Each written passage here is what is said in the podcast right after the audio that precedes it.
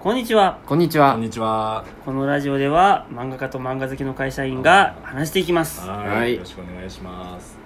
今ちょっとなんか話の後ではい。面白さについての考え方みたいな、はい、はい。今すごかったですね。だからめちゃめちゃ似てるところもありあるとは思いつつも全然違うとも思ってるっていう意多分味では課題点に対するアプローチの仕方かなり似てると思うんですけど、うん。課題点が逆なんですよ全然違いますね。僕の中ではさ、はいだからさっきの話の中でさはい。その原作力っていうの？はい。企画力みたいなもの？はい。ってもう自分の中で面白い企画を考えて、はい。キャラクターもそこから考えて、はい。でちゃんと脚本立てて組み立てられて動かせるみたいな、はい。ところまでがトータルで原作力だと思ってるの、はいはいはいはい。でも宮島先生の新人時代はこのゼロから自分で考えるっていう能力だけがないんだけど1あったらそれを100まで膨らますことができる能力っていうのがえらい長けてるっていう話じゃないですか。そんな人いんのと思って。要は二次創作とかやったら多分ボリボリにいけるし。ボリボリにいけそうっすよね。これアニメ業界行ったら多分一時代作れるじゃないですか。その能力あったらそういうもんなんですか？じゃないですけど。はい。しかも手が早いじゃないですかもうはいいやアニメのアニメ業界行ったら宮島先生ちょっと一時代作れますよ。何のし具体的に何の仕事をするのかがえなんだろう。監督ですか？要は原案どんな原案来てもそうです僕膨らませますよっていう話じゃないですか、はい。確かに。だからねどんなもの来てもっていう。萌えアニメとかさそういうの、まあ、もちろん不得意不得意はさすがにあってはい。はい。悪いけど、い基本もう女の子可愛いものだったら、あはい。もうおいでおいでみたいな、はいはいはい。ポンポコポンポコポンじゃないですか、あ 基本的に。でもそうそうですね。ですね。それやってるのが7分の20 7分の22がまさにそうなんですよ。そうですよね。だからそれをもらってるんでそこの料理は多分。だから7分の22を一緒に見ましょう。はい。そうですね。それをいやだから。でも一時代一時代気づけるんじゃなどういうことですか？それなどんなイメージしてるのかめちゃめちゃ興味深いんですけどえなんだろ全然俺には見えてこない。その映像が見えてきてないんですけど。うえなんかいやなんか何でもできんじゃねえの。いやでも。できないんですよ。でもまあそでもそこがすごい得意っていうのもご自身の中であったから、はあのじゃあ逆にそのじゃあ01のところはい。をどうにかこうにかっていうのでインプットの距離を変えたりとかす。もう全然違う漫画の作り方をしだしたんしたして、でそれで今までの武器のところが当てはまって、うん。彼女をお借りしますっていう。そうですそうですそうですことですよね。ようやく01をちゃんとやったみたいなことになってるんですよね。やり方を変えたからうまくいったっていう、だからそのやり方それがすごい面白いっていうかはい漫画しかも漫画のいいところじゃないですか。要は関わってる人数が少なくてすごく純度高く漫画家1人まあはい。言っても編集さんと2人ぐらいのところでネタを出して企画が立ち上がってこれが漫画の良さでもありうん。僕は漫画のその部分がすごい好きなんですでも僕はその能力だけがめちゃめちゃ欠けていたっていう状態になっててうんだからすごいめちゃめちゃそこ羨ましいんですよね羨ましかったんですよあー。基本的には。ゼロ一能力が、はい、でそれが、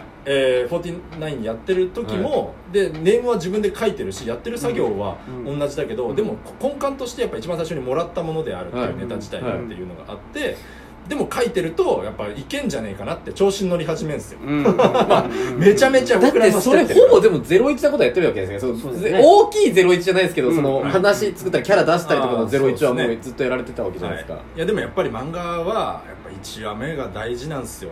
めちゃくちゃ。1話目どういう話を作ったかっていうところで企画っていうのはもうプロデュースは基本的には終わっていてそれをだから膨らますっていうのは別にそんないやに大変多なことじゃない。分多くの人がそここうなってるんですよね。うん。あの連載していく途中でこう舵取り間違えたりとかっていうのをされるんじゃないですか、まあするするするするでも多分膨らますことはいくらでもできる。宮田先生はもうこう見えてるっていう、うん。ぶれないんだなって今聞いそうてだね思いました。だから1話目でやった面白さを何度も繰り返すっていう発想を持ってる人と持ってない人がいてさうんその差があるかもしれないね。うん。なるほど。うん。売れてる先生がみんなその発想でやってるかどうかはちょっとわからんがまあ、やってないい方もいらっしゃるかもしれうない、ん。どうなんでしょうね。どうなんだろうね。うん基本みん。なやって基本みんなやってそうですけどんね、ちょっとスパンは違いかもしれないですけどわかんないですけだからそれは僕は面白いと思ってその部分が漫画のいいとこであり、僕の好きな面白いゼロ一のところが。はい。部分が面白いと思ってるんですけど若林先生が全然そういう話をしてなかったじゃないですか。若林先生は面白いもの1100はい。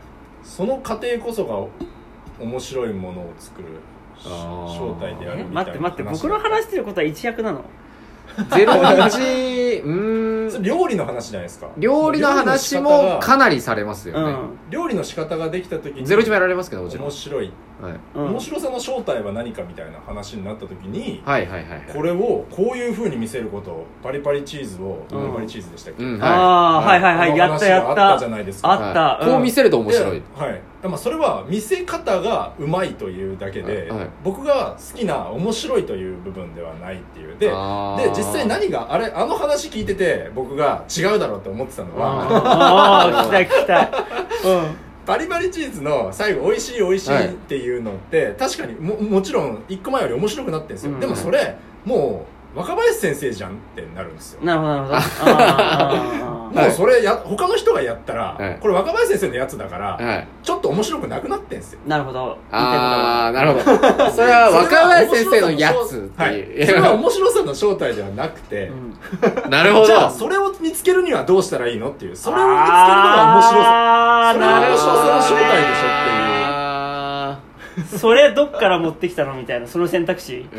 確かに言われたらそれは完全に美味しい美味しいでめちゃめちゃ面白くなってるんですよ、うん。明らか面白くなってるのを感じるし、はい。はい。はい。はい。じゃあ真似すりゃいいのかっつったらそれはもう2番センチになってるから違うんですよそれはもう記号として考えるっていう話になってくるんだけどそれについては。はい。だからプラスマイナスで考えた時にはい。振りがプラスだったら次のオチに関してはマイナスにするか、はい。プラスアルファにするかのどっちかしかないなと思って。あはい。差を作るしかない。そうと。はい。だから、パリパリチーズを食べました。美味しいって思ったプラスの振りがあったら、その後はプラスアルファで美味しいにするっていうパターンと、はい美味しいって言いながらなんかすげえまずそうに美味しい美味しいっつってはいなんかもう、美味しい美味しいって言ってあー。で美味し美味しくなさそうじゃんみたいなオチにするかのまあに二択？あとはマイナスのバリエーションとかプラスアルファのバリエーションで作っていくとかの世界だなとか思って。超記号的に考える。あくまでロジカルっすね。に関してはそれどうやって？でもそれ確かに面白いんですよ。でもそれ真似してできますか？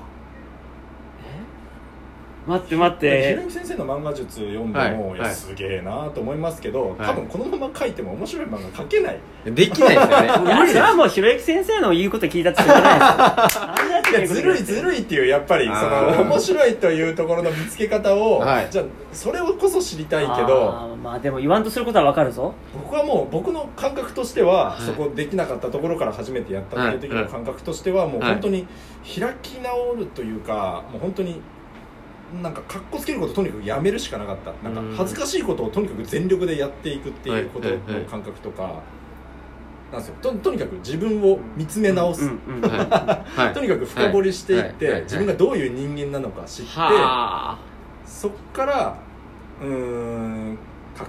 だからある種かっこつけたのをすげえやめたりとか、まあ、それがすげえ根幹にあるかなとか思ってて。いやこれは確かになるほど。そういうことではないですか？見つけ方としては。見つけ方？どうなんだろうな。僕割とある程度もう結論が出ててはい。面白いってなんだって言ったら結局感情の動きじゃないですか。ってね。はい。はい。面白い面白さ面白いとは何かそれはイコール感動でしょと。要するに感情が動くってことでしょと、はい。それはプラスに動こうがマイナスに動こうがそれは全部感情の動きとカウントされるのではい。何でもいいと、はい。とにかく感情の動きに対して人は共感したり何かを感じたりするのだというので僕の中でも結論がついてるわけです。うんはい。じゃあその感情の動きが結局自分が面白いと思う感情の動きは何だろう、はいはいはい。じゃないですか。ははい。何でもいいわけじゃない。もちろん、はい。何でもいいわけじゃないから、自分の中で面白いと思う感情の動き共感できる感情の動きっていうのを知るかっていう話にうなるんです、んってなると自分だったらじゃあパリパリチーズを食べて美味しいって言ってる人の動きどんなんだったら俺面白いと思うかなみたいなことを考えてた時に、あこういうのだったら俺面白いと思うなとか可愛いと思うなとか、うん。なんか苦しそうだなって思うなとか。あなんか本当にうまそうだなとか思うなとかバカバカしいなって思うなとかいろんな感情がある、それを自分の中で自覚していくっていうこと。ーいやでもめちゃめちゃ強くないですか？そこを説明できてそんなバリエーションで考えられたらって思いますね。あいろんな方法できいろんな方法できるってことですよねじゃあ。だから僕が常に考えてるのはアニメとか見てる時でもぼーっと見てるわけ基本的に、はい。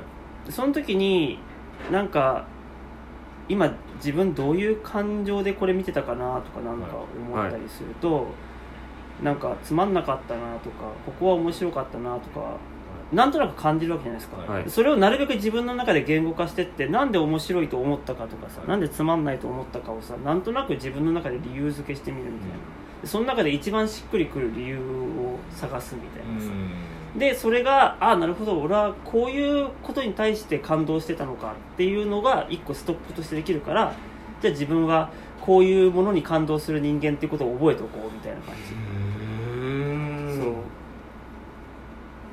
き作れるかなそれ聞いて。どあだから手をつけていいかわかんないですよね。でもでも確かストックしていく。ストだから最初あの芸能人のローラっていうじゃん、はい。オッケーウフフみたいな、はい。最初見た時の衝撃ってあるじゃないですか、はい。あこれ覚えとこうみたいな。でこれ漫画の中でもやってみたいなと思って、はい。もうそのままやってもしょうがないみたいな。でなんとなく自分の中でさ自分ローラになりきってみるみたいな、はい。自分の中でできるローラっぽいことみたいな、はい。いろいろやってるうちにあなんかこういうんだったら俺できるなとかさ。そしてそれは可愛い気がするみたいな。なんかそういう風な感じ。あと5秒ですあんのかなこれ。いやー。でもなんか、